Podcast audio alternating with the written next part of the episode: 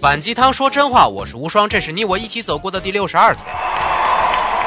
我们在进入一个新的公司、新的岗位上的时候啊，经常会碰到特别尴尬的局面。嗯，自己对新公司不熟悉，同事也不愿意帮助自己了解，做工作畏首畏尾，或者是想要大刀阔斧的发挥却不被配合。很多人在进入新公司六个月后就会离职。为什么融入一个新公司这么难呢？今天我们要将其中一个最重要的原因暴露给你。为什么是暴露呢？因为这是一个听起来像潜规则的。规则，和你的上司搞好关系。既然咱们是说真话的节目，那肯定不能藏着掖着啊。在职场里，你和上司搞不好关系，你能力再强也没用。哦，等等，应该说，如果你和上司搞不好关系，其实就是你能力弱的表现。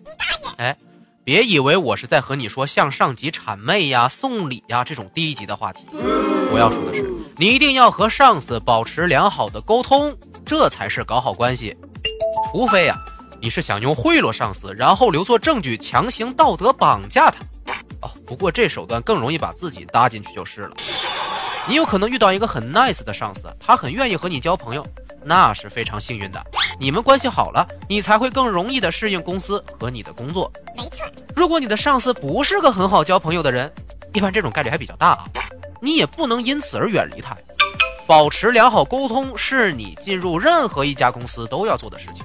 和上司搞好关系是你百分之百的责任，而不是你上司的。很多年轻人只因为脾性不符，就经常出现远离上司的情况。这种做法幼稚而且无济于事。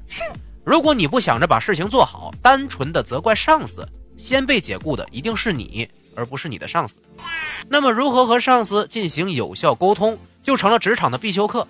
做好了这点，你才能更好的把你的才能发挥出来，体现你的价值啊。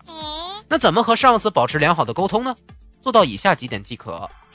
第一点，不要远离上司，不要相信其他同事说的任何关于你上司的话，哪怕都说他是一个非常糟糕的人，你一定要非常主动的接触你的上司，只有这样，你才能了解最真实的他。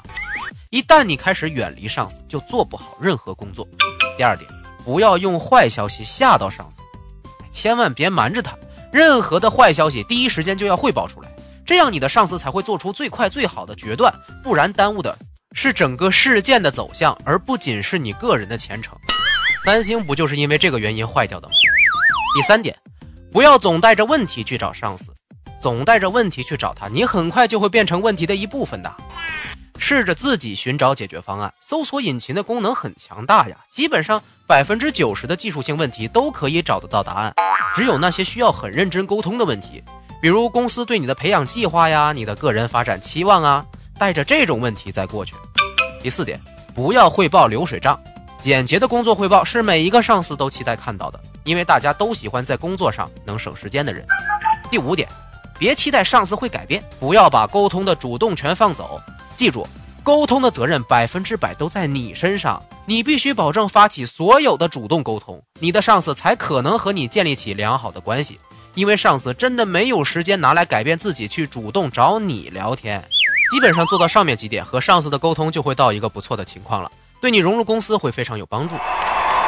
搞定你和上司之间的关系，并不是用那种令人不齿的方法来上位，是让你啊用良好沟通的方式，帮助你更快的、更好的理解公司，同时啊给自己更多发展的空间。许多技术能力和管理能力很强的人才，就是因为没有和上级做到良好的沟通，才导致自己的工作啊和上级的期待呀完全背离，做的事情很失败，不得不离开公司。沟通是职场的利器，会说话有时候比会加班更有用。优秀是一种习惯，你原来远离过上司吗？结果怎么样呢？优质的评论会出现在周末的节目里，而且有小礼品哦，分享出去吧。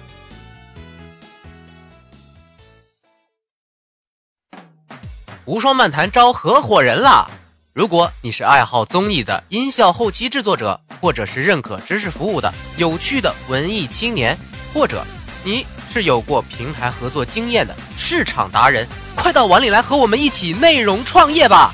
请联系我们的微信公众号“无双漫谈”哦，我在这里等你。